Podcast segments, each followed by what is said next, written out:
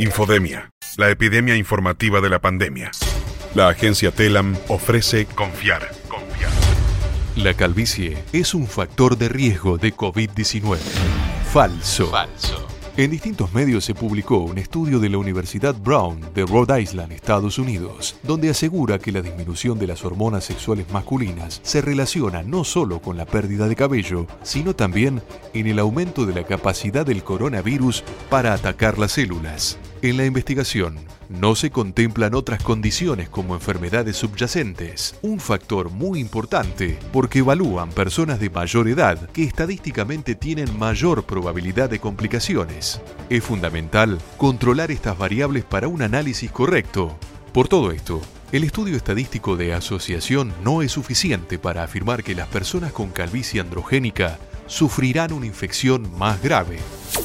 En Telam puedes confiar. Ingresa a confiar.telam.com.ar.